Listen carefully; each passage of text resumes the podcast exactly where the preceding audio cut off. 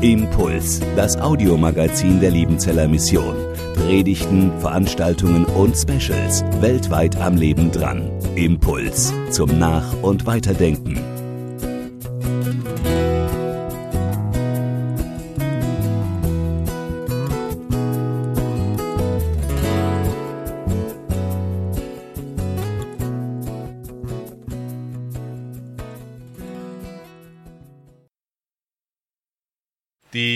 Liebenzeller Mission wird in diesem Jahr 120 Jahre alt.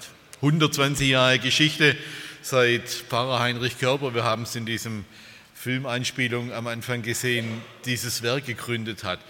120 Jahre Geschichte der Lebenszeller Mission sind auch 120 Jahre Missionsgeschichte.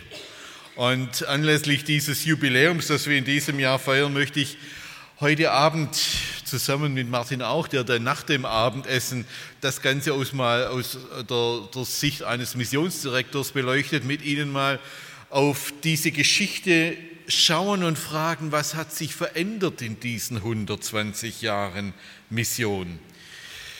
Weil Mission eine Mission im Wandel ist, sind auch wir ein Werk im Wandel.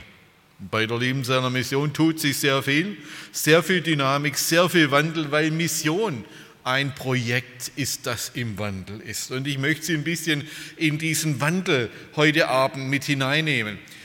Ich sehe viele, die schon ein paar Jahre auf dem Buckel haben. Und ich nehme an, viele von Ihnen werden deshalb auch schon viele Jahrzehnte die Mission begleiten.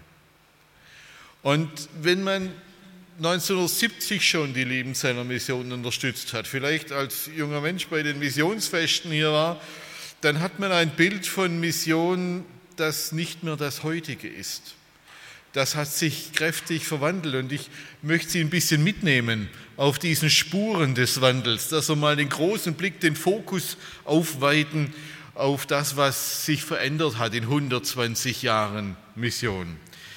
Mein erster Punkt, ich habe sieben Punkte, damit Sie dann so wissen, wenn ich in die Landeschleife einbiege. Äh, der erste Punkt, das Ende der großen Hoffnungen. Das Ende der großen Hoffnungen. Das 20. Jahrhundert war in der Weltmission das Jahrhundert der großen Hoffnungen.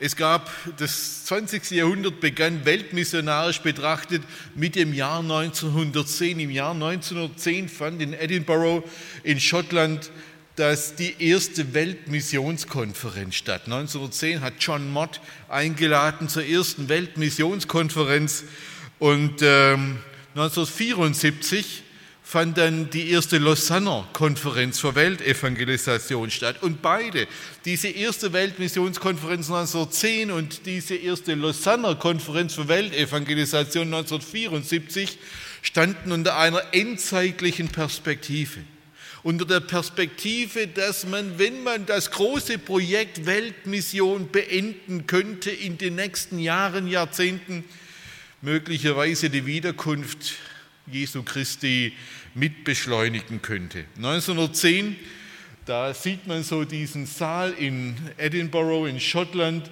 stand diese Welt, äh, Welt äh, Missionskonferenz, Weltmissionskonferenz unter dem Stichwort die Evangelisierung der Welt in dieser Generation. Man hatte 1910 die Hoffnung, die optimistische Hoffnung, das große Projekt der Weltmission in dieser Generation, die hier in dieser Halle versammelt war, abschließen zu können zu einem Ende zu bringen. So groß war die Euphorie nach den großen Missionserfolgen des 19. Jahrhunderts, dass man jetzt innerhalb von wenigen Jahren oder Jahrzehnten, also innerhalb der Lebensspanne eines Menschen, dieses große Projekt abschließen könnte. Das ging natürlich einher mit dem gewaltigen Optimismus am Anfang des 20. Jahrhunderts, der Gründerzeit, wo ganz viele technische Innovationen gemacht wurden, wo Europa und Amerika technisch erschlossen worden sind, wo die Welt schon ein bisschen zusammenwuchs. Das war eine Euphorie in jenen Jahren. Was folgte? Das war freiwillig nicht die europäisch betriebene Weltevangelisation, sondern die europäisch verursachte Weltkatastrophe nämlich in den beiden Weltkriegen, die folgten, die vom christlichen Abendland ausgingen die insbesondere von Deutschland ausgingen, wurde das große Projekt der Weltmission mit in den Dreck gezogen. Das war die Folge. Am deutschen Wesen ist die Welt nicht genesen. Das war das Motto der Kolonialzeit. Ich komme nachher noch drauf. Kaiser Wilhelm, am deutschen Wesen sollte die Welt genesen. Nein, am deutschen Wesen ist die Welt schier zugrunde gegangen. Mit den Weltkriegen war zunächst auch das große europäische und nordamerikanische Projekt der Weltevangelisation in den Kakao gezogen, beschmutzt, desavouiert, erledigt. 1910 in Edinburgh gab es 1400 Delegierte, nur 17 davon kamen aus Asien und Afrika. Alle anderen aus Europa und Nordamerika. Von Europa und Nordamerika aus wollte man die Welt evangelisieren. Und drei Jahrzehnte später stand man 1945 an der Stunde Null mit 40 Millionen Toten des Zweiten Weltkriegs. Und damit war aber auch dieses große Projekt der Weltevangelisation massiv in Frage gestellt. Eine endzeitliche Perspektive hatte auch die erste Lausanner Konferenz für Weltevangelisation. Das zentrale Motto damals 1974 in Lausanne lautete Reaching the Unreached, also auf Deutsch das Erreichen der Unerreichten. Und wenn man so ein Motto wählt, das Erreichen der Unerreichten, dann hat man ja ein ganz bestimmtes Weltbild im Kopf.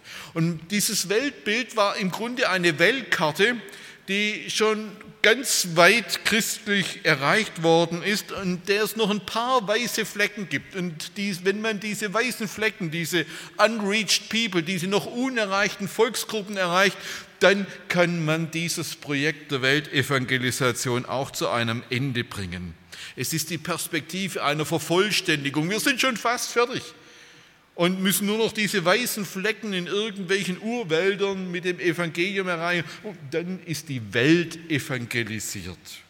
Es gab auch bei der zweiten Konferenz für Weltevangelisation in Manila dieses Projekt AD 2000 bis, also Anno Domini 2000 oder wenn man es als englisches Wort liest, bis zum Jahr 2000. Gemeint war auch, wenn wir 1989 in den nächsten elf Jahren uns richtig anstrengen, uns richtig ranhalten, dann packen wir das mit der Weltevangelisation bis zum Jahr 2000. Rolf Schäfbuch, der verstorbene Prälat von Ulm und äh, Dekan in Schorndorf, der hat gesagt, das Jahr 2000 ist just a funny date, nur ein lustiges Datum. Das hat überhaupt keine heilsgeschichtliche Bedeutung. Wieso bis zum Jahr 2000? Und wenn es bis zum Jahr 3869 dauert, was soll's? Äh, es ist der Herr, der die Daten bestimmt, nicht irgendwelche lustige Jahreszahlen.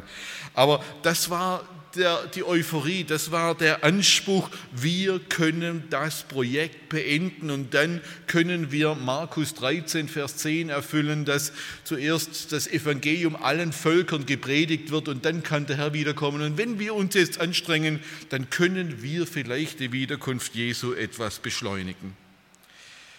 Und heute, deshalb die Überschrift nochmal, das Ende der großen Hoffnungen. Heute stehen wir vor dem Phänomen, dass sich das christliche Abendland, das 1900 Jahre Ausgangspunkt, naja, 1900 Jahre nicht, sagen wir 1500 Jahre Ausgangspunkt der Weltevangelisation war, der säkularisierteste Kontinent der Welt ist. Hier ist Missionsgebiet. Die unerreichtesten Volksgruppen dieser Welt leben heute in Mecklenburg-Vorpommern, in Sachsen-Anhalt und Brandenburg. Das ist die Situation am Beginn des 21. Jahrhunderts. Wir müssen hier, dort wo Weltevangelisation ihren Ausgangspunkt genommen hat, im Grunde neu anfangen. Von wegen reached, Reaching the Unreached. Äh, die Leute, die erreichen wollten, die sind selber zu den Unerreichten geworden. Das ist die Situation am 21. Jahrhundert. Von daher das Ende der großen äh, Erwartungen, das Ende der großen Hoffnungen. Ein zweiter Punkt, die Ernüchterung auf dem Hintergrund falscher Motivationen. Im Rückblick, Im Rückblick müssen wir sagen, dass die gegenwärtige Krise der Weltevangelisation auch mit, ein, mit manchen problematischen Motivationen zusammenhing. Die Erwartung, man könne die Weltmission binnen einer Generation 1910 beziehungsweise binnen einiger Jahrzehnte zum Ende zu bringen, das war im Rückblick betrachtet mehr von einer westlichen Machbarkeitseuphorie geprägt als von biblischer Nüchternheit. Es wurde suggeriert, dass die Weltmission sowas ist wie ein 5000 Teile Puzzle. Ich weiß nicht, ob es Puzzle-Fans hier gibt, aber wer mal so ein 5000 Teile Puzzle gemacht hat, das ist ja, da gibt es ja Durststrecken. Da überlegt man sich mittendrin, oh, räume ich es wieder zusammen, kippe ich es wieder in der Karton, das dauert so lang. Aber wenn man dann durchhält, dann kommt ja der Moment, wo noch so 100 Teile fehlen. Und wenn es dann 11 Uhr abends ist, ich garantiere Ihnen, ich habe das schon mal hinter mich gebracht, da machen sie bis 2 Uhr weiter, bis die, die, die restlichen 100, brauchen sie keine drei Stunden, aber da, da, machen sie, da hören sie nicht auf um 11 Uhr abends, wenn noch 100 Teile fehlen. Und es war so dieses Moment, wir sind kurz davor, fertig zu werden mit diesem 5000 Teile Puzzle der Weltmission. Und wenn wir jetzt noch die 100 fehlenden Teile packen, dann, dann kann Jesus wiederkommen. Das war sehr motivierend, ist doch klar. Wir können es fertig machen und dann kommt der große Tag des Herrn. Das kann man schon nachvollziehen, aber es war eben biblisch nicht gedeckt. Die Weltmission hat immer wieder unter falschen Motivationen gelitten. Diese Motivationen, das ist nur eine große Versuchung. Wenn man Menschen motivieren will und dazu Motivationen heranzieht, die ziehen, die treffen, die passen und die Leute packen, dann macht man das. Nur wir haben für alle nicht biblisch gedeckten Motivationen im Ende einen hohen Preis bezahlt.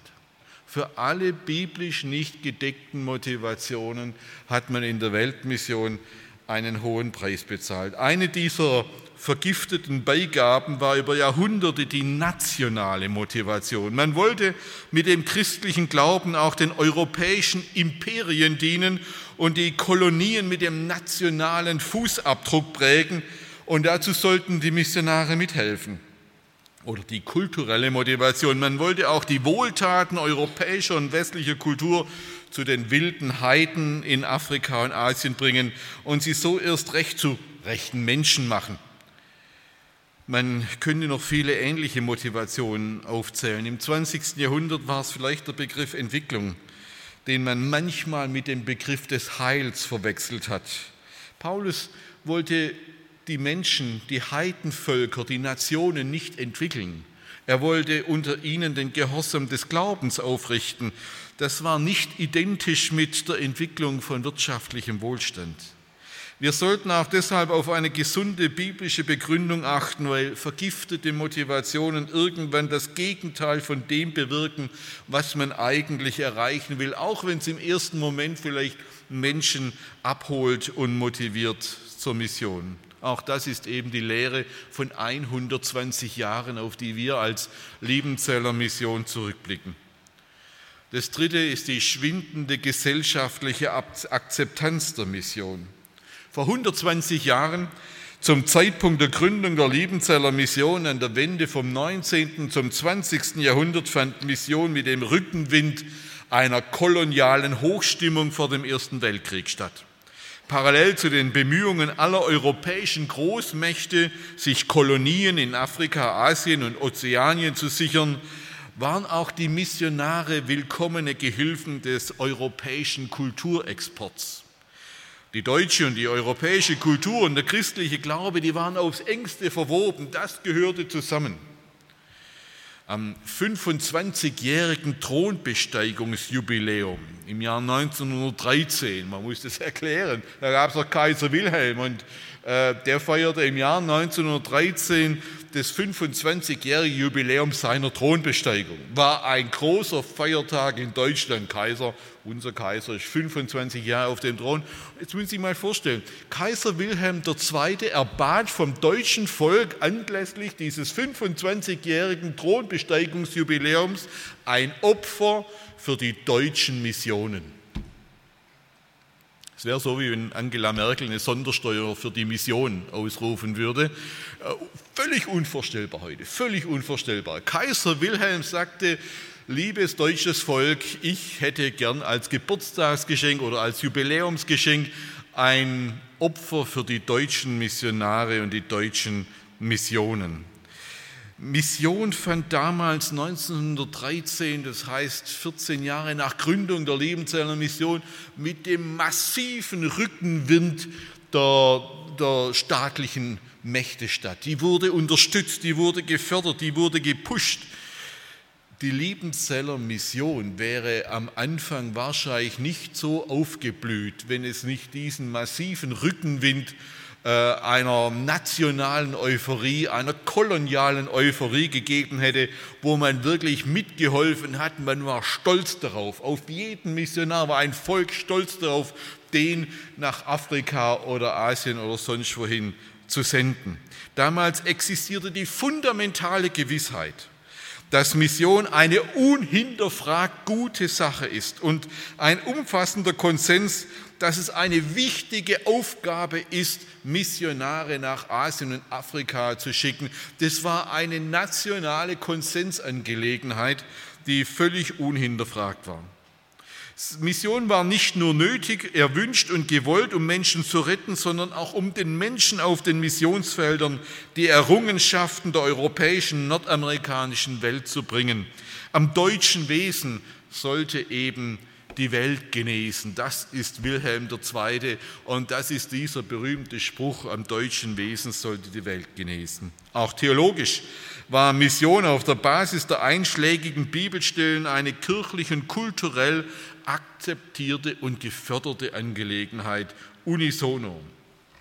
Heute, nach den großen Katastrophen der beiden Weltkriege, und dem damit einhergehenden Legitimationsverlust der westlichen Welt ist Mission zu einem Problembegriff geworden. Walter Freitag, großer Missionstheologe, hat schon 1958 gesagt, früher hatte die Mission Probleme, heute ist die Mission das Problem.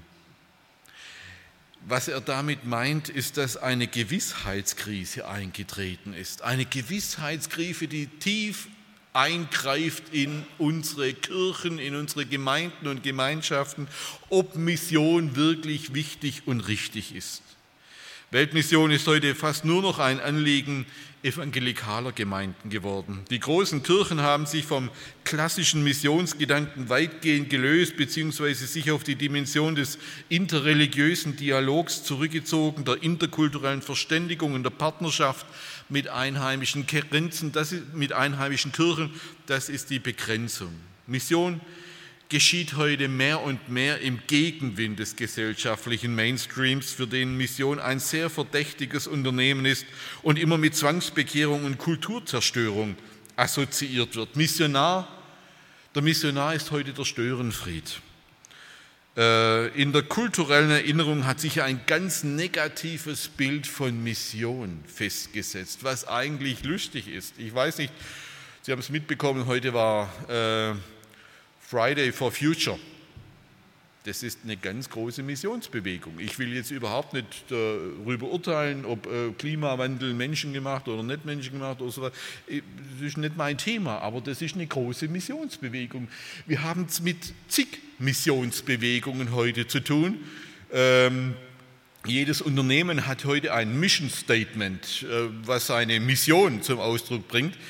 Wir haben überall, je, wenn Sie Fernsehen anmachen, eine Werbesendung sehen, haben Sie es mit, mit fünf Minuten Missionsclips zu tun, wo jede Firma äh, Ihnen ihre Mission um die Ohren pfeift. Aber die christliche Mission, eine weltanschaulich geprägte Mission, ist heute tief verdächtig geworden. Und zwar bis in unsere Gemeinden und Gemeinschaften hinein ist das Thema umstritten und findet eben keine unhinterfragte Akzeptanz mehr, zumindest nicht in der bisher gewohnten Form. Es gibt über die evangelikalen Milieus hinaus kaum noch finanzielle Unterstützung für Missionen. Jedes Jahr sinkt der Bereich der Spenden für religiöse Zwecke. Das ist das, was so zusammengefasst wird in diesen Statistiken. Während die Spenden für Umweltangelegenheiten steil in den Himmel ragen, werden religiöse Zwecke immer weniger bedacht. Das ist ein Phänomen, ein Spiegelbild dessen, was ich Ihnen gerade ähm, erklärt habe. Ein vierter Punkt, der Wandel in der Welt der Weltreligionen. Damals äh, an der Jahrhundertwende vom 19. zum 20. Jahrhundert gab es nur eine aktive missionarische, global äh, agierende und absolut dominierende Religion und das war die christliche. Die Überlegenheit der westlich-europäischen und der nordamerikanischen Welt war, machte die christliche Religion automatisch auch zur überlegenen Religion. Viele Afrikaner sagten, Mensch, wenn die, wenn die westlichen Missionare mit Autos kommen und mit technischen Errungenschaften, muss ihr Gott auch besser sein als unserer.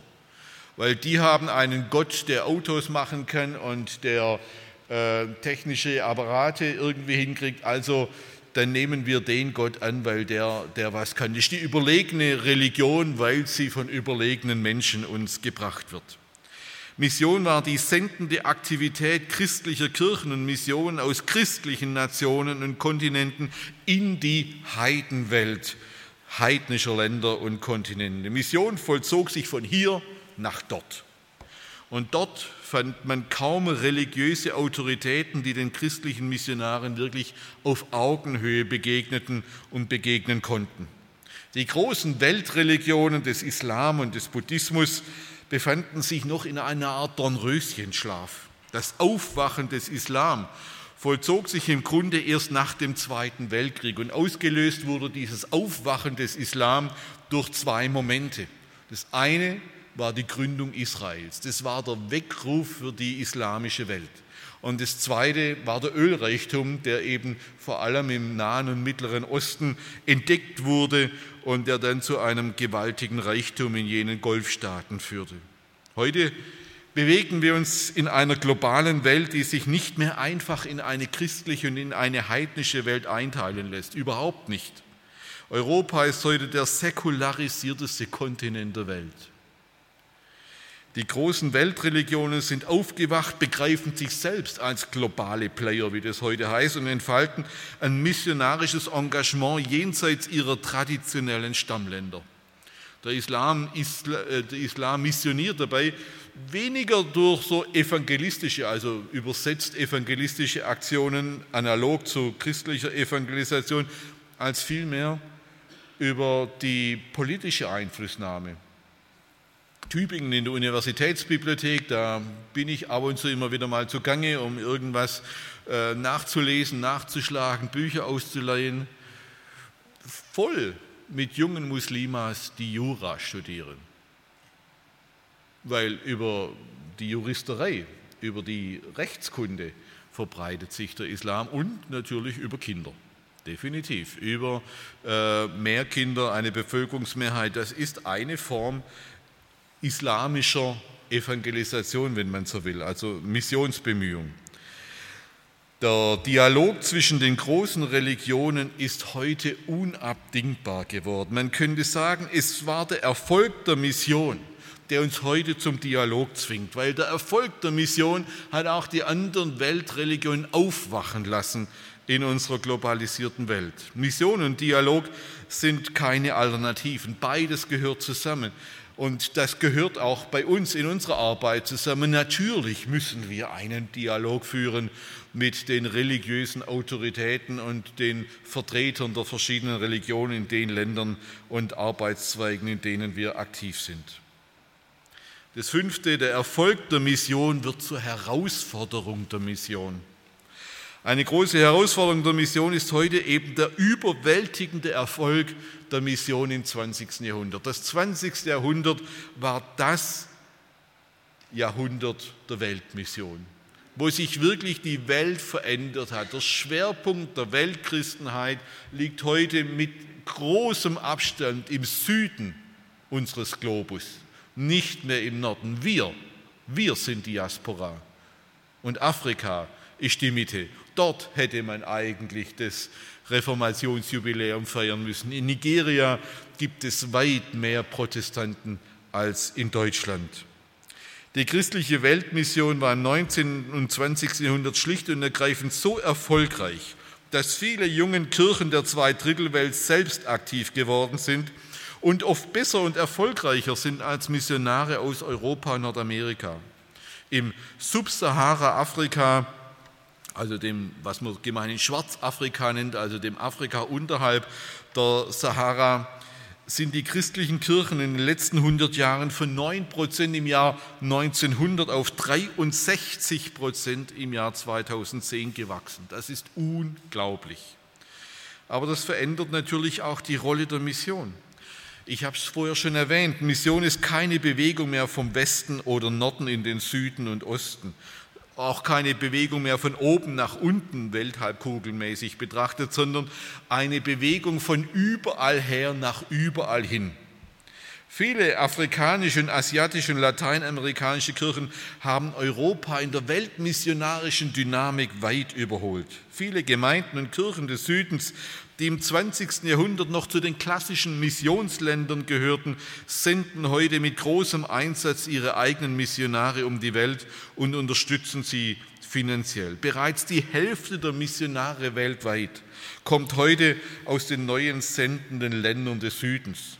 Dave Jassetz hat mir heute noch eine Folie hier äh, rüber geschickt, wo Sie mal sehen können, woher die Missionare kamen im Jahr 1900, im Jahr 1960, im Jahr 2000, im Jahr 2010. Da kann man jetzt lang drauf gucken, wir haben nicht so viel Zeit. Sie sehen, an erster Stelle war 1900 das Vereinigte Königreich, United Kingdom und dann immer die USA. Aus den USA kamen und kommen immer die meisten Missionare.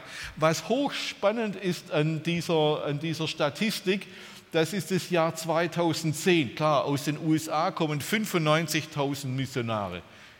Aber dann die Nummer 2, 3 und 4, das sind nicht mehr europäische oder nordamerikanische Länder. Aus Indien kommen fast 83.000 Missionare, aus Südkorea 21.500, aus China 20.000. Dann kommt Afrika, Nigeria 6.644. Und jetzt Platz 10 Germany 3712. Übrigens Germany noch 2000 auf Platz 8 mit 3900. Hier nehmen die Zahlen ab. In der Zweidrittelwelt explodieren die Zahlen der Missionare. Wir treffen auf koreanische Missionare heute in Zentralasien, auf brasilianische in Nordafrika und auf Filipinos im Mittleren Osten. Allein die Evangelical Church in Westafrika, aus, die in Nigeria arbeitet, hat 1600 Missionare ausgesandt. Die presbyterianischen Gemeinden in Mizoram in Nordostindien haben 1758 Missionare ausgesandt. Diese Botschafter Gottes, diese Missionare kommen vor allem aus gemeinschaftsorientierten Kulturen. Die haben ganz andere Bedürfnisse als westliche Mitarbeiter. Die sind auch nur schwer vergleichbar mit unseren Missionaren Missionaren bei der Liebenzeller Mission.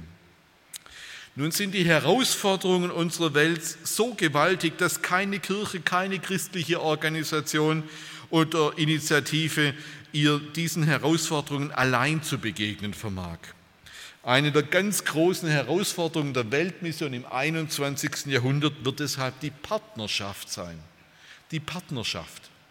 Nicht mehr unbedingt der Pioniermissionar, der mit Tropenhelm in den Dschungel zieht und unerreichte Volksgruppen erschließt, sondern eine vernünftige Partnerschaft zwischen diesen vielen Menschen, dass man sich ergänzt und unterstützt und nicht ins Handwerk pfuscht und in die Quere kommt und das Werk der Weltmission im Grunde behindert.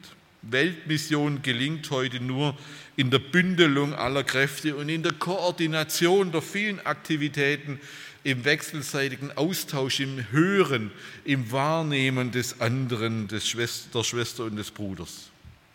Diese Bündelung und Koordination äh, erfordert ganz sorgfältige Kommunikation, Kompromissfähigkeit, Einfühlungsvermögen, dass man sich auch gegenseitig stehen lassen kann. Sie erfordert Demut, damit die kulturellen und persönlichen Unterschiede als Bereicherung verstanden werden und nicht als Begrenzung. In vielen Ländern sind heute ganz starke Gemeinden herangewachsen. Selbstbewusste Leiter haben dort die Verantwortung übernommen. Viele Missionare sind heute unter einheimischer Leitung tätig oder in Partnerschaft mit einheimischen Kirchen. Sie sind heute als Gäste eingeladen. Sie sind nicht mehr die Pioniere, die aus dem Westen kommen und automatisch die Chefs sind, sondern sie sind Gäste, die nicht mehr wie Pioniere Projekte ganz selbstständig entwickeln und umsetzen, komme was da wolle. In Zukunft werden immer mehr Missionare nur noch Lücken ausfüllen, wo es noch an einheimischen Fachkräften fehlt, etwa in der theologischen Lehre, in der Kinder- und Jugendarbeit, der Sozialarbeit, in Entwicklungsprojekten oder in der beruflichen Ausbildung. Daraus ergeben sich ganz neue Anforderungsprofile. Als äh, unsere Friedrich Döpke, der 1914 nach Manus ausgereist ist, Papua-Neuguinea, der brauchte vor allem eines, einen ganz, ganz tiefen Glauben, eine lange Ausdauer, um an einen Ort zu gehen, wo es vorher noch keinen westlichen Menschen hin verschlagen hat der brauchte natürlich auch Einfühlungsvermögen, aber da musste man erstmal eine ganz robuste Persönlichkeit haben. Und heute brauchen wir Kommunikatoren, die auf Partnerschaft getrimmt sind. Heute brauchen wir Team- und Konfliktfähigkeit, Kompromissfähigkeit, Einfühlungsvermögen, kulturüberschreitende Kommunikation, dass man mit einheimischen Mitarbeitern, Kirchenleitern und so weiter zusammenarbeiten kann, damit es gut miteinander gelingt und man sich nicht dauernd in der Wolle liegt. Wir müssen hier mehr miteinander um gemeinsame Wege ringen. Zusammenarbeit ist nicht immer einfach, aber ohne Zusammenarbeit geht es einfach nicht. Das hat sich deutlich verwandelt. Ein sechster Punkt, die Welt ist heute in Bewegung. Damals vor 120 Jahren war es für 99,9 Prozent der Bevölkerung in diesen Missionsgebieten völlig ausgeschlossen, aus ihren Gesellschaften auszubrechen und nach Europa zu kommen. Sie hatten dafür weder die finanziellen noch die logistischen Mittel. Die Begegnung mit Christen bzw. überhaupt mit Menschen aus der westlichen Welt war damals eine absolute Einbahnstraße. Wir konnten dorthin kommen, aber umgekehrt gab es keine Chance, keine Möglichkeit. Menschen aus dem Westen kamen als Missionare, als Kaufleute und später als Touristen zu ihnen, ohne dass sie umgekehrt in der Lage gewesen wäre, wären, nach Europa zu reisen. Und heute? Heute erleben wir, wie das Ungleichgewicht der Lebensverhältnisse Millionen von Menschen zu Migranten werden lässt, deren Familien sie mit dem Handy ausrüsten, auf gut Glück auf die Reise schicken um für sich und ihre danach ziehenden Familien einen Platz zu finden, a place for a better life, einen Platz für ein besseres Leben. Die Welt ist heute auf dem Weg, wir sehen das jeden Tag in unseren Nachrichtensendungen und wir werden die alte Welt auch nicht mehr zurückbekommen. Wir werden die alte Welt nicht mehr zurückbekommen. Gleichzeitig sind unsere Städte multikulturell geworden. In immer mehr Stadtvierteln kommt die Bevölkerungsmehrheit aus dem Ausland. Sie können heute Restaurants aus aller Herren Länder finden in ihren Städten. Können Sie jeden Abend überlegen, äh, ob Sie es heute thailändisch oder siamesisch, ob Sie es, äh, das ist gleich, Entschuldigung, ob Sie es thailändisch oder vietnamesisch haben möchten, ob Sie es äh, australisch mal mit Känguru oder italienisch, das klassische Griechisch oder was weiß ich haben möchten. Eine riesige Vielfalt die man da erleben kann. Und selbst in ländlichen Gegenden gibt es große Asylbewerberunterkünfte mit zahlreichen Nationalitäten. Die Vereinten Nationen finden Sie heute direkt vor der Haustür im nächsten Asylbewerberheim. Und viele dieser neuen Nachbarn, zum Beispiel aus Eritrea, Nigeria oder Ghana, das sind bereits engagierte Christen, die uns in Sachen Gottvertrauen äh, manchmal eine Nasenlänge deutlich voraus sind. Sie bringen ihren missionarischen Glauben mit und gründen Gemeinden für ihre Landsleute. Viele Migrantengemeinden in Deutschland sind so entstanden. In London, dieser riesigen Metropole in Großbritannien, der Hauptstadt Großbritanniens, in dieser 10 Millionen Stadt, London, besuchen an einem Sonntag mehr Migranten, Migrantengemeinden als Briten ihre Church of England. Mehr, weit mehr Menschen aus Migrationsgemeinden gehen dort in ihre indigenen Gottesdienste als klassische Briten in ihre Gottesdienste der altehrwürdigen Kirchen der Church of England. Unser Limris-Institut äh, unser Forschungsinstitut an der IHL wird im kommenden Jahr eine große Untersuchung in der Metropolregion Stuttgart durchführen. Und da wollen wir mal fragen, wo gehen in der Metropolregion Stuttgart, also da gehört dann auch Ludwigsburg und Leonberg und Böblingen und so weiter mit dazu, wo gehen in dieser Metropolregion sonntags Menschen in einen Gottesdienst? In was für Gemeinden, in was für Gottesdienste gehen sie? Wir wollen versuchen, das sind wir gerade dran, mal alle Gemeinden zu erfassen, die sich irgendwie, irgendwie christlich nennen, ganz weit. Alles, was irgendwie christlich heißt, zu erfassen und zu fragen, wer kommt zu euch in den Gottesdienst, wie viele kommen zu euch in den Gottesdienst. Und ich bin mal sehr gespannt, was am Ende rauskommt. Wie viele Leute in unsere klassischen volkskirchlichen Gottesdienste, katholisch oder evangelisch landeskirchlich gehen, wie viele aber auch hier schon in Migrationsgemeinden und sonstige Gemeinden gehen. Und die Zahl, keiner weiß das, hat noch nie jemand erforscht. Und wir wollen das einmal versuchen zu ermitteln. Ich bin sehr gespannt was da rauskommt. Und ich könnte mir vorstellen, dass wir da manche Überraschung erleben werden. Andere Migranten, die haben noch nie das Evangelium gehört. Weltmission beginnt heute, wie gesagt, direkt vor der Haustür. Wenn unsere Missionare heute zum Beispiel nach 10, 15 Jahren wieder zurückkommen, weil ihre Kinder in weiterführende Schulen müssen, können sie eigentlich in Deutschland mit ihren Sprach- und Kulturkenntnissen direkt weiterarbeiten. Null Problem, weil aus den Ländern, wo sie, in denen sie im Einsatz waren als Missionare, finden sich lässig ein paar hundert bis tausend Leute in, in der näheren Umgebung äh, hier in Deutschland. Das Engagement im Ausland lässt Segen und Kompetenz zurückfließen in die eigene Stadt. Mission ist heute ein Netzwerk von Beziehungen und Diensten, Sendung von überall her nach überall hin. Wir hatten bis vor, ich glaube, zehn oder fünf, bis vor, also als ich hier anfing, hatten wir im Bereich Mission noch die Unterscheidung zwischen äh, Auslandsmission, äußerer Mission, sorry, äußerer Mission und Heimatmission. Diese Unterscheidung können Sie heute komplett vergessen zwischen Heimat und äußere Mission können wir gar nicht unterscheiden. Die äußere Mission beginnt direkt vor der Haustür, weil wir eine globale Welt geworden sind in einem globalisierten Kontext. 120 Jahre nach Gründung der Liebenzeller Mission findet Mission mit und unter unterschiedlichsten Kulturen in unterschiedlichsten Ländern statt. Nationale Grenzen waren eigentlich nie Grenzen der Gemeinde Jesu. Und genau daran werden wir heute am Beginn des 21. Jahrhunderts wieder erinnert. Mein siebter und letzter Punkt, die Welt und die Mission ist online. Welt und Mission, da müsste man sagen, sind online, Entschuldigung, äh, mein Fehler. Das Internet, die neuen Kommunikationstechniken, die sozialen Netzwerke haben unsere Welt revolutioniert. Nachrichten und Bilder fliegen in Sekunden um die Welt. Ein Mausklick in Facebook und jeder weiß Bescheid. Und wenn Donald Trump wieder twittert, dann sind in Sekundenbruchteilen die Börsen und die halbe Welt jaloux gemacht. Die entlegensten Winkel der Welt sind miteinander vernetzt. Das gilt auch für die Arbeit von Missionaren. Es ergeben sich ganz neue Formen der Evangelisation und Mission. Satellitenfernsehen, christliche Filme im Internet, Bibeln und theologische Literatur zum Download auf dem Computer. Selbst in verschlossenen Ländern geht das. Anonyme Diskussionsrunden mit Menschen aus aller Welt in einem Chatroom, evangelistische Programme auf einer interaktiven Homepage, Glaubenskurs und theologische Schulung per E-Mail, Weiterbildung per Online-Kurs und, und, und. Dieser rasante Wandel hat auch unsere bisherigen Einsatzländer erfasst. In Deutschland klagen ja viele Menschen über die Geschwindigkeit der Globalisierung.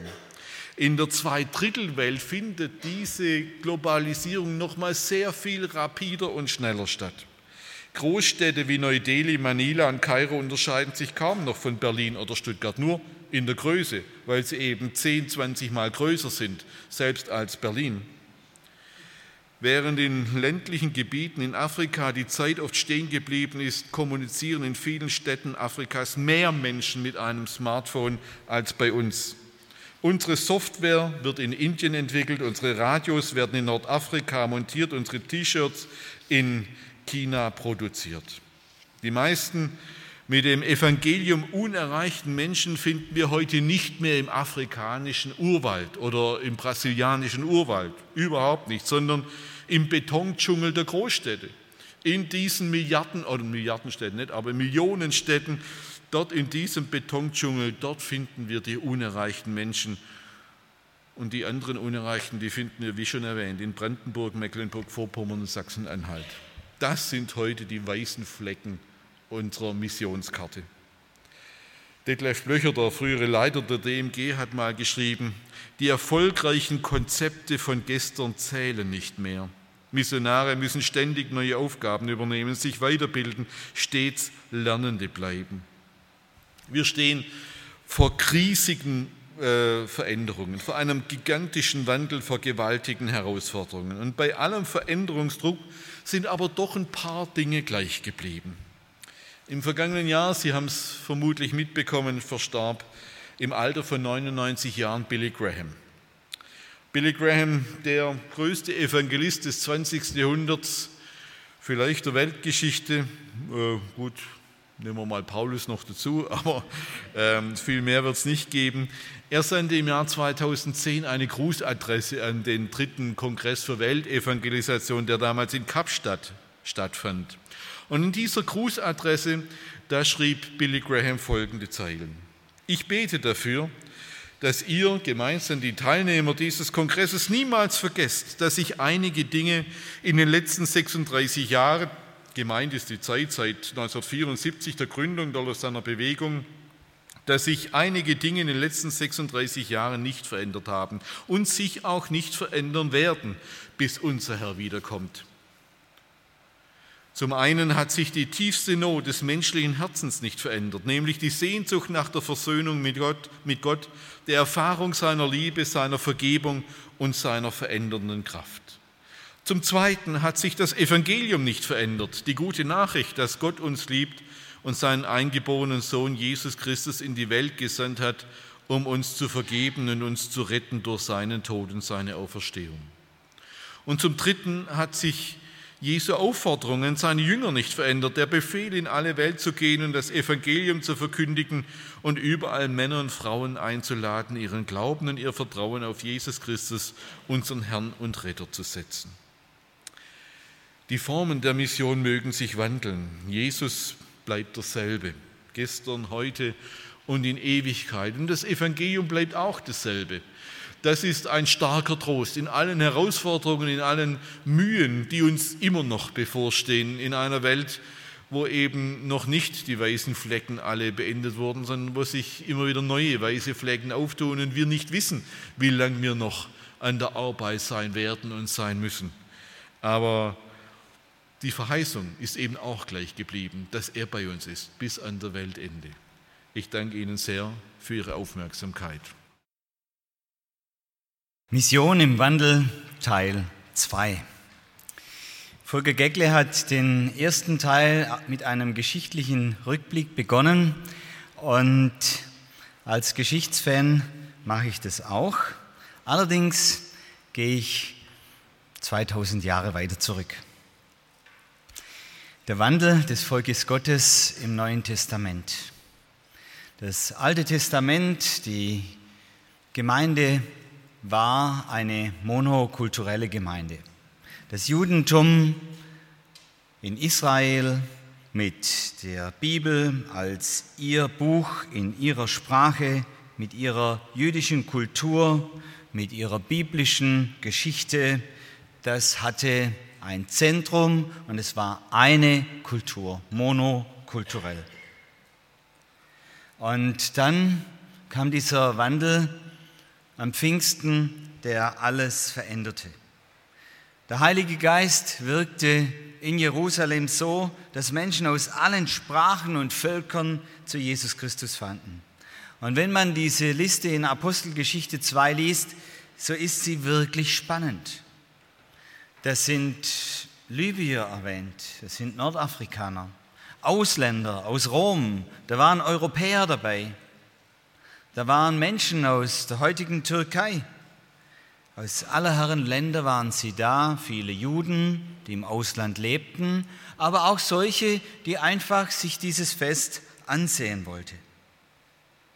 Und was wir in unserer deutschen Gesellschaft und auch in unseren deutschen Gemeinden, die wir auch stark von einer monokulturellen Vergangenheit herkommen, ist, dass die Gemeinde Jesu vom ersten Tag an international und multikulturell gewesen ist. Die Geburtsstunde der Gemeinde Jesu war, war bunt. Und es hat ja dann auch Zoff gegeben.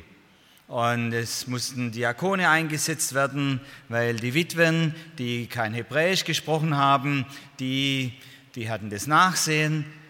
Das war bunt. Wenn wir die Namenslisten der Briefe des Neuen Testaments lesen oder auch die Namenslisten des, in der Apostelgeschichte, dann sehen wir die typisch griechisch-hellenistischen Namen oder die aus der römischen Kultur kamen oder die eben eine hebräische, eine jüdische Biografie hatten.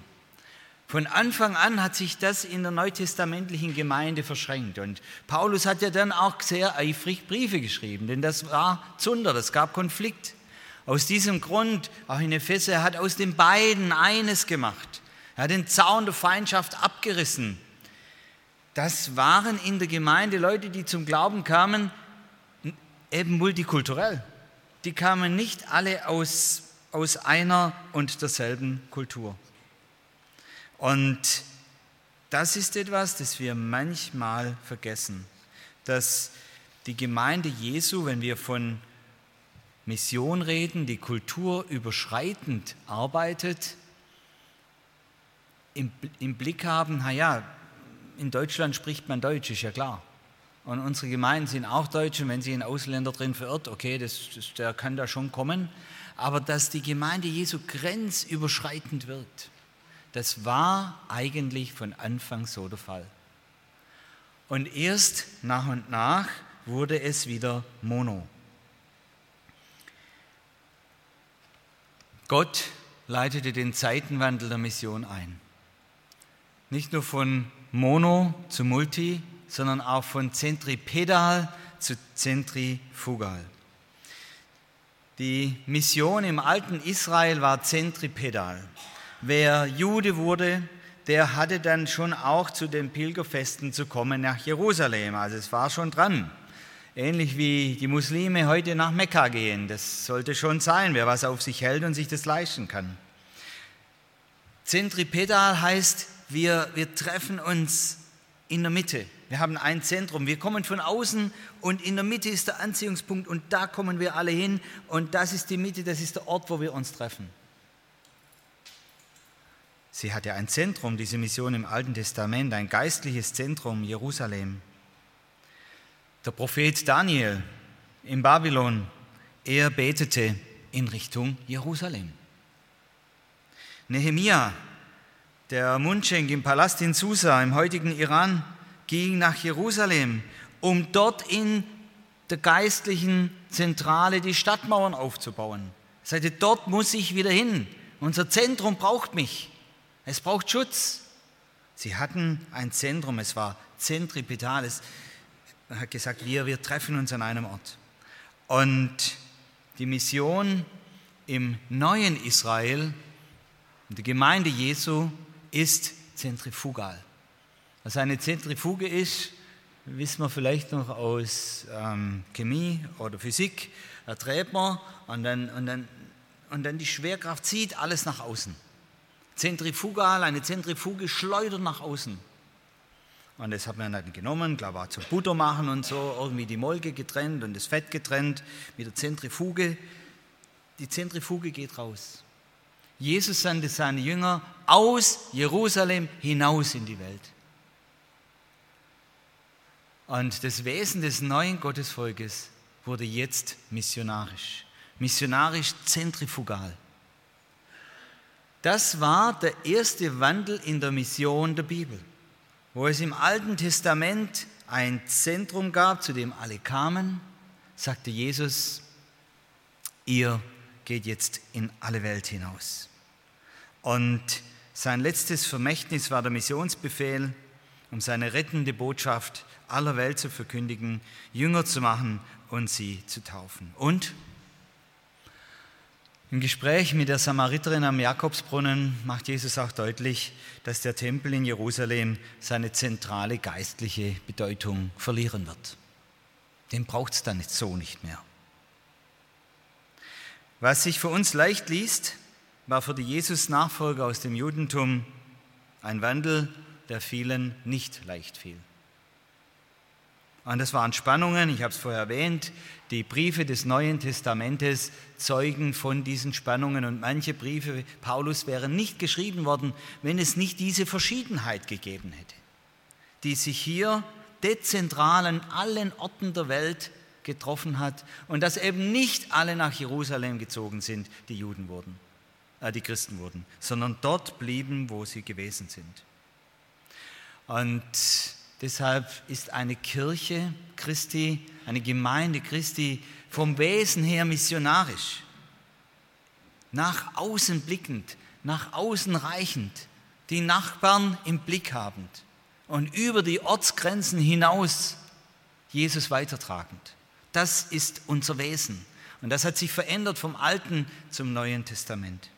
Ich selber gehe ja, wenn ich sage, gehe gerne nach Israel, dann muss ich sagen, ich war dreimal dort, aber ich habe eine Faszination für dieses Land, diese Geschichtlichkeit ähm, der biblischen Plätze. Ich weiß noch, wie ich mit unserem Manuel dann durch den Tunnel hinein in die, durch den Hiskia-Tunnel hinein in, nach Hiskia, stimmt's? Ja, hinein nach Jerusalem gelaufen bin, zu sehen, und das steht in der Bibel. Da haben wir gelesen, dass dieser Tunnel gegraben wurde. Das, das hat etwas als geistliches Zentrum brauchen wir es nicht. Und wer schon einmal am Tempelberg gewesen ist und gesehen hat, ähm, wenn man dann unten in den Ausgrabungen hineingeht und man sieht die Tempelfundamente, und ich habe gedacht, wieso beten da diese gläubigen Juden, Männer und Frauen an einem Ort ganz besonders? Und dann hat uns der Führer erklärt, man denkt, dass dieser Ort unterirdisch am nächsten, geografisch am nächsten zum Heiligtum war. Und in der Nähe zum Heiligtum, dort wollen sie beten, denn dort ist ja die Gegenwart Gottes am größten.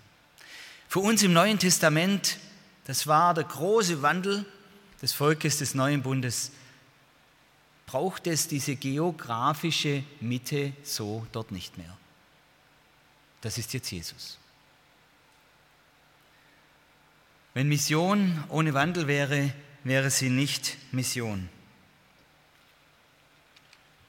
Dann würde sie nämlich sich nicht mehr in dieser Welt bewegen, die sich nun einmal laufend verändert. Wenn ich euch jetzt fragen würde, wie hat euer Ort ausgesehen, als ihr klein wart, damals Kindergarten und so, wie sieht er jetzt aus? Da können sogar ich schon manches erzählen. Unsere Welt verändert sich. Es ist ganz normal, dass sich unsere Welt verändert, auch wenn sich gefühlt die Welt in unserer Zeit gerade schneller dreht. Aber wenn Mission ohne Wandel wäre, dann wäre sie nicht Mission, dann wäre sie nicht mehr relevant. Dann würde sie auch nicht mehr auf die Veränderungen in dieser Welt eingehen. Aber dieses auf die Veränderungen eingehen ist dann eben auch ein stetiges Suchen nach dem richtigen Weg, der auch in der Mission und das haben wir vorher bei Volker Geckle gehört, Fehlentwicklungen beinhaltet. Bin gespannt, was meine Enkel mir später mal sagen, wenn ich mal alter Opa bin, warum ich denn dies oder jenes gemacht habe. Keine Ahnung. Weshalb wir in der Mission nicht auf das oder jenes geachtet haben. Die Nachfolgegeneration ist auch immer klüger, im Nachhinein wir ja auch. Aber Mission muss im Wandel bleiben um in der Veränderung zu bleiben. Und das zeigt sich ja auch ganz normal bei jedem Missionar, dass die gesellschaftliche Kultur die Missionare prägt.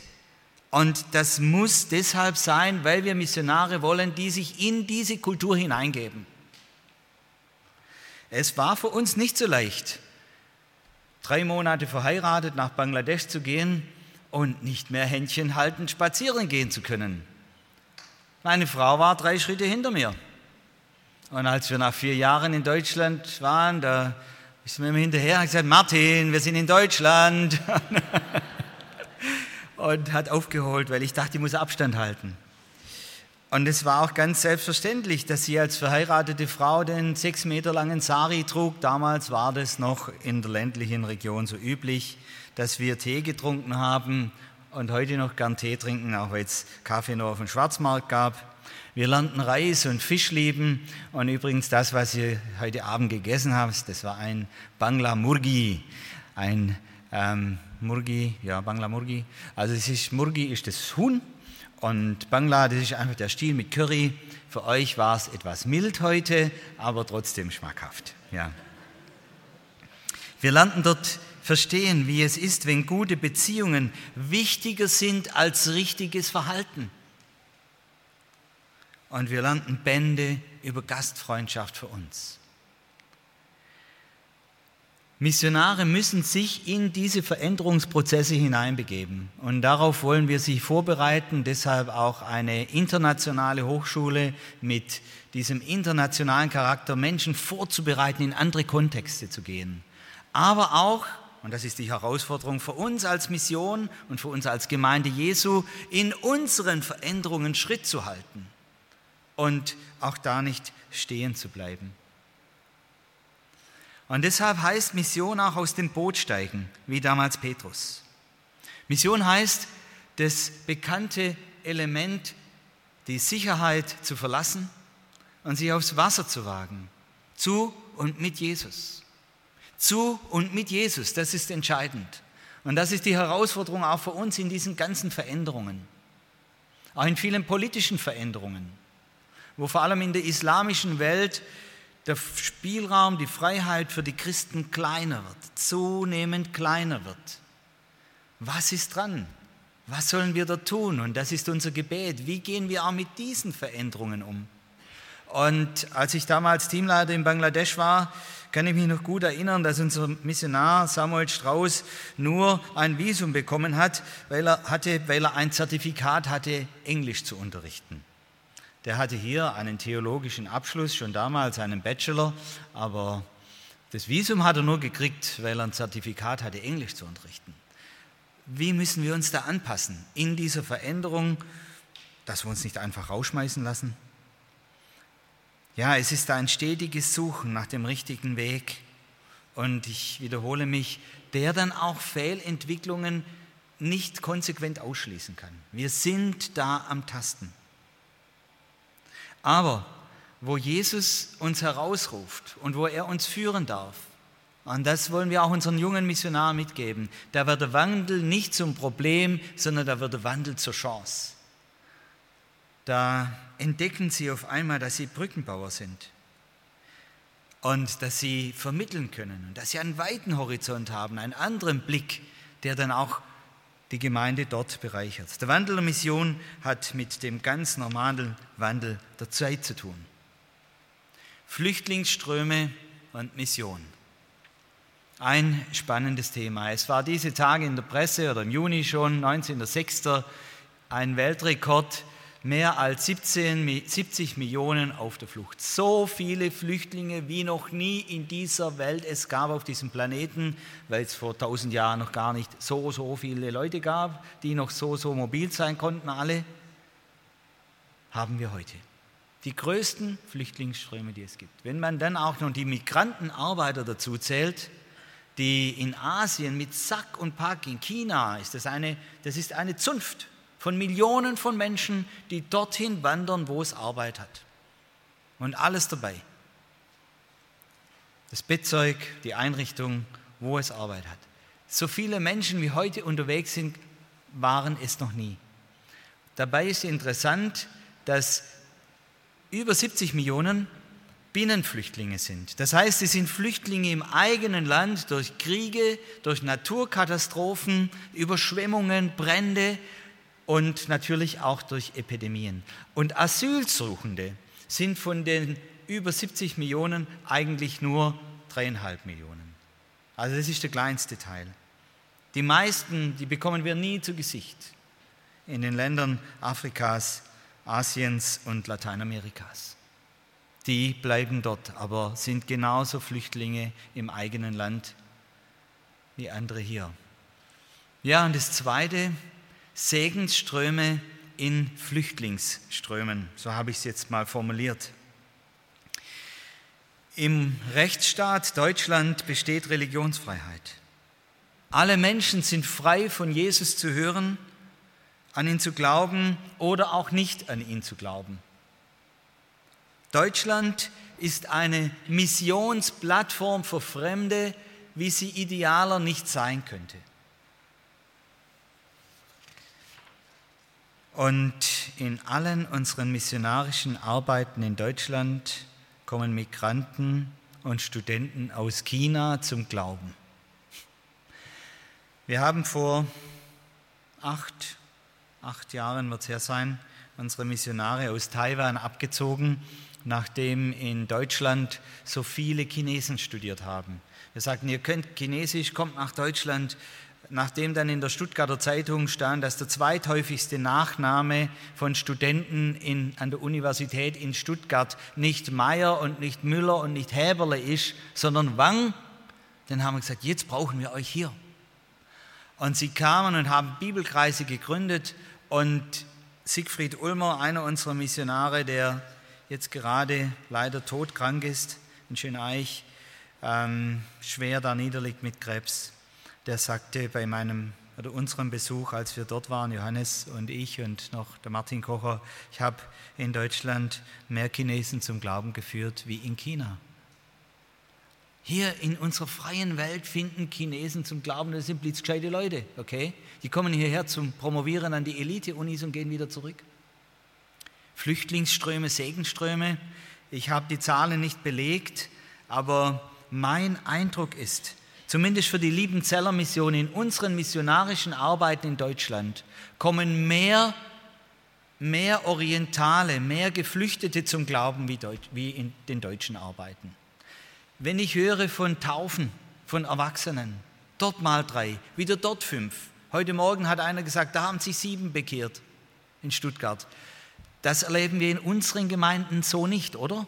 Also ich weiß nicht, wenn bei euch die letzten fünf oder sieben sich bekehrt haben von außen. Biodeutsche meine ich. Biodeutsche. Also Gott tut etwas unter diesen Menschen. Segensströme sind auch Flüchtlingsströme. Und ich lese Ihnen ein Vers vor jetzt aus Apostelgeschichte 17, aus der Predigt des Paulus am Areopag. Ähm, auf den hat mich mein Freund Gerhard Stamm gebracht. Da predigt Paulus und er hat aus einem Menschen das ganze Menschengeschlecht gemacht, damit sie auf dem ganzen Erdboden wohnen. Und er, also Gott, hat festgesetzt, wie lange sie bestehen und in welchen Grenzen sie wohnen sollen. Komma, dass sie Gott suchen sollen. Ob sie ihn wohl fühlen und finden könnten und für wahr, er ist nicht ferne von einem jeden unter uns. Gott hat festgesetzt, wie lange die Syrer in Syrien bestehen sollten. Dieses Land, das gerade zerfällt. Gott hat festgesetzt, in welchen Grenzen sie wohnen sollen dass sie ihn suchen sollen. Das heißt doch, dass Gott hier auch in diesem Wirrnis von Machthabern die Hand im Spiel hat und Flüchtlingsströme kanalisiert zu uns her, dass die ihn finden. Diese Dimension kommt in unseren Diskussionen leider wenig vor. Ja, dieses Wort wird heute in unserem Land erfüllt. Noch nie kamen so viele Ausländer in Deutschland zum Glauben an Jesus. So viele waren es noch nie, vor 20 Jahren waren es das nicht. Auch nicht so viele Muslime. Und diese Arbeit geschieht im Netzwerk am besten. Dass die meisten Gemeinden diesem Auftrag zurückhaltend gegenüberstehen, finde ich schade. Ich kriege manchmal auch Sorge, wie das mal wird mit unserem Ländle. Aber Gott hat hier eine Perspektive, die ist größer als die unsere. Und die sollten wir Christen wenigstens auch versuchen, in den Blick zu bekommen. Mission im Netzwerk ist etwas, ein Wandel, den wir gerade erleben, nicht so sehr nur mit festen Partnern, mit dieser Kirche, mit der Organisation, sondern diese Arbeit unter Muslimen ist im Netzwerk. Die ziehen weiter, man vermittelt dahin und dorthin. Eben habe ich vorher eine Sprachnachricht bekommen vom Samuel, ähm, Samuel Anderson, die sind gerade auf Familienreha. Bei der kleinen Lia wächst der Tumor nicht weiter, Gott sei Dank. Und wir hoffen, dass so bleibt. Sie muss jetzt wieder sprechen lernen und sich bewegen lernen. Und gerade eben hat er mal angerufen und gesagt, du, ich habe bei der Familienreha in Ukrainer kennengelernt. Deine Tochter, die ist doch in Frankfurt in so einer multikulturellen Gemeinde, kann der dorthin gehen? Mission im Netzwerk. Auch wir müssen das lernen. Und es ist interessant. Ein weiterer Wandel. Weg von den Flüchtlingsströmen zu fünftens Afrika Gemeindewachstum und Sektenwachstum. Afrika ist der am stärksten wachsende Kontinent dieser Erde. In weniger als 30 Jahren soll sich die Bevölkerung verdoppelt haben. In einer Generation. Volle Kirchen, aber auch volle Sektenkirchen. Und es ist dort sehr interessant, was da gerade geht. Afrika ist spirituell, es ist ganz anders als das atheistische oder areligiöse Europa. Die Kirchen Afrikas wachsen mit der stark wachsenden Bevölkerung. Und Sektenkirchen orientieren sich an den alten spiritistischen oder spirituellen Traditionen, modern verpackt und streichen das Ganze an mit christlichen Elementen. Dann hat der Prophet, die Prophetenkirche, der hat dann eben auch ein Talar an. Oder in dieser Kirche des Sektenführers, da hat man auch einen Kirchenchor. Und da ist vorne auch ein Altar, eben ohne Kreuz. Und dort soll geheilt werden und dort soll man reich werden. Eine Kostprobe. Pastor Alexander stürmt auf die Bühne der Universal Prophet Church of the Kingdom of God, der universellen Prophetenkirche des Königreichs Gottes, und singt ohrenbetäubend laut, Jesus und unsere Geister sind die Herren. Aber nur wer gibt, dem wird auch gegeben. Nur wer gibt, dem wird gegeben. Er wiederholt es laufend. Kaum ist der Prophet fertig mit seiner Predigt, fordert er die Gläubigen auf, Wünsche an Gott zu richten und an die Geister. Ein lautstarkes Stimmengewirr entsteht. Die Menschen schreien, rufen, flehen, bitten um Reichtum, Glück, Gesundheit, Arbeit, eine bessere Wohnung oder auch ein Auto. Danach wedeln die Gläubigen mit bunten Briefumschlägen Zehnter steht auf ihnen oder zehn Prozent. So viel sollen die Menschen von ihrem Besitz spenden. Nicht fünf Prozent, schreit der Prophet, nicht sieben Prozent, nicht 15 Prozent, zehn Prozent und Gott erfüllt eure Wünsche. Schon wandern die Umschläge in die Körbe.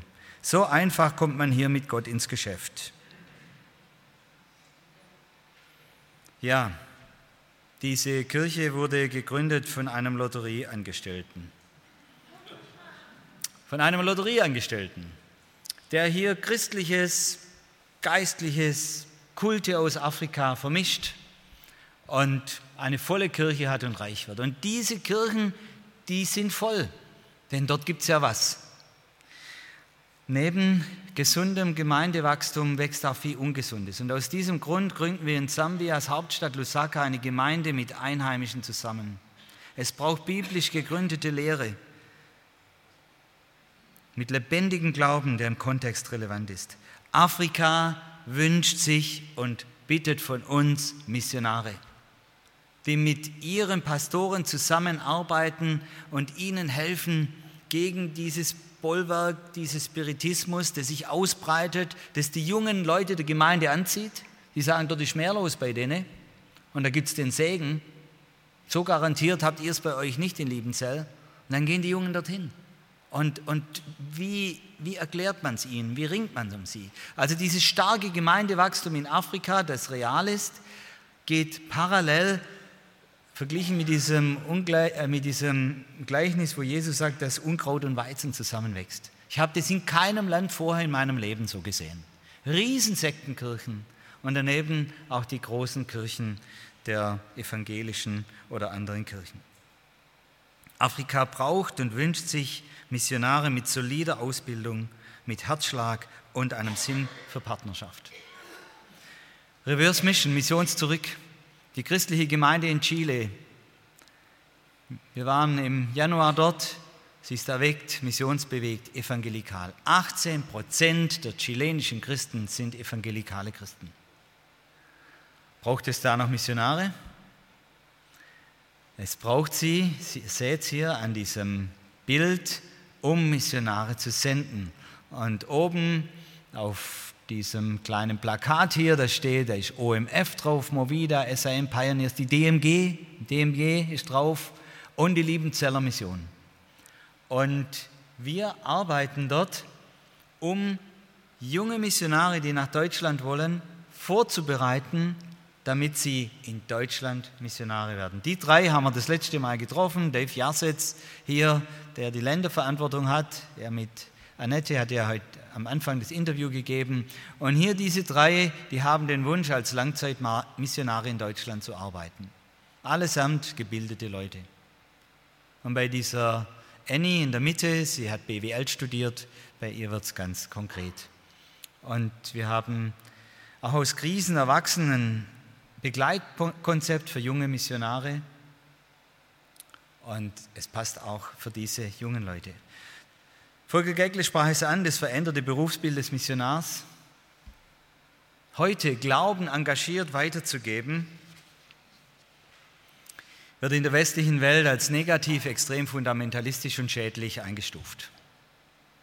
Wenn wir in Tageszeitungen über Evangelisationen wie Pro Christ lesen, dann wird da vorgewarnt. Sekte, Achtung, Achtung, engagierte Christen. Der Missionar, der heute nur predigt, hat oft auch in christlichen Gemeinden ein Imageproblem. Unsere Japan-Missionare, darf ich euch das so offen sagen, sind die am schlechtesten unterstützten Missionare. Die predigen ja nur. Hm, wir merken, wie auch uns die Gesellschaft prägt. Dabei können wir ohne die Botschaft von Jesus nicht gerettet werden. Wir brauchen dieses Wort. Menschen müssen erfahren, wer Jesus ist, dass er von uns starb. Wir brauchen die Verkündigung. Wir brauchen diese Weitergabe und diese Lehre. Sonst entsteht kein geistliches Leben. Und damit haben Missionare zu kämpfen, ja. In der Nachbarschaft, wenn sie zurückkommen von ihrem Missionseinsatz, nur gepredigt, die Religion weitergegeben. Aber das ist jetzt auch nicht wirklich etwas Neues. Das Sozialprestige des Missionars, sagt Paulus so, sondern in allem erweisen wir uns als Diener Gottes, in großer Geduld, in Trübsalen, in Nöten, in Ängsten, in Schlägen, in Gefängnissen, in Verfolgungen, in Mühen, im Wachen, im Fasten, in Lauterkeit, in Erkenntnis, in Langmut, in Freundlichkeit, im Heiligen Geist, ungefärbter Liebe, in dem Wort der Wahrheit, in der Kraft Gottes, mit den Waffen der Gerechtigkeit zur Rechten und zur Linken, in Ehre und Schande, in bösen Gerüchten und guten Gerüchten als Verführer und doch wahrhaftig, als die Unbekannten und doch bekannt, als die Sterbenden und siehe wir leben, als die Gezüchtigten und doch nicht getötet, als die Traurigen, aber allezeit fröhlich, als die Armen, aber die doch viele reich machen, als die nichts haben und doch alles haben.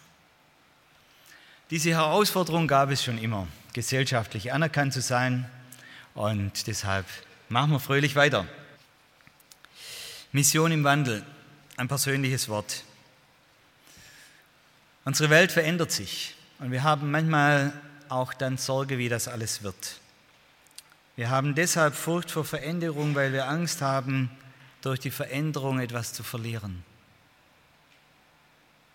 Und ich wünsche uns, dass wir die Perspektive Jesu hier viel mehr in unser Leben bringen. Und da hat mir auch der Tod von Gerhard geholfen wieder diese Perspektive der Ewigkeit in mein eigenes Leben zu bringen. Wenn unsere Sehnsucht ist, Menschen zu Jesus zu bringen, wenn das unsere, unser Antrieb ist, wenn da auch unser Herz schlägt, dieses Zentrifugale hinaus zu denen, die um mich herum sind, wenn uns das antreibt, dann wird das uns auch die Furcht nehmen auch die Furcht vor Veränderungen, denn dann zählt ja etwas anderes mehr. Dann wird der Wandel durch Gottes Kraft in unser Blickfeld rücken. Und das gibt immer Mut. Wenn Jesus in seine Mission, in seine Mission und in diese Welt sendet, der kommt auch ohne Wandel nicht aus. Aber Wandel der Umsätze, der Umstände, der Ansätze, der Begleiterscheinungen, das sind Dinge, die in der Missionsgeschichte schon immer dazugehörten. Dass sich eben etwas verändert und wir in dieser Veränderung drin sind und den Kurs Jesu finden. Die verfolgten Christen aus der Zeit Roms, die im Circus Maximus ihr Leben ließen, bis zu den Millionen verfolgten Glaubensgeschwistern heute, deren Welt im Wandel war und ist, die sagen uns, lass dich vom Wandel der Umstände nicht ablenken oder gar einschüchtern. Geh deinen Weg mit Jesus getrost in den veränderten Umständen. Denn er versprach ja bei dir zu sein bis ans Ende der Welt. Diese Perspektive wünsche ich uns. Manche von euch sind in Veränderungen drin, haben liebe Menschen verloren, sind mit Krankheit konfrontiert. Manche von euch überlegen, wie lange bleibe ich noch in meinem Häusle? Wie lange geht das noch? Welche Veränderung steht an? Lasst euch davon nicht einschüchtern oder ablenken. Werft eure Sorge auf Jesus und geht diesen Weg getrost mit ihm auch in veränderten Umständen, weil er bei seinen Gesandten ist. Das wünsche ich euch und ich sage danke fürs Zuhören.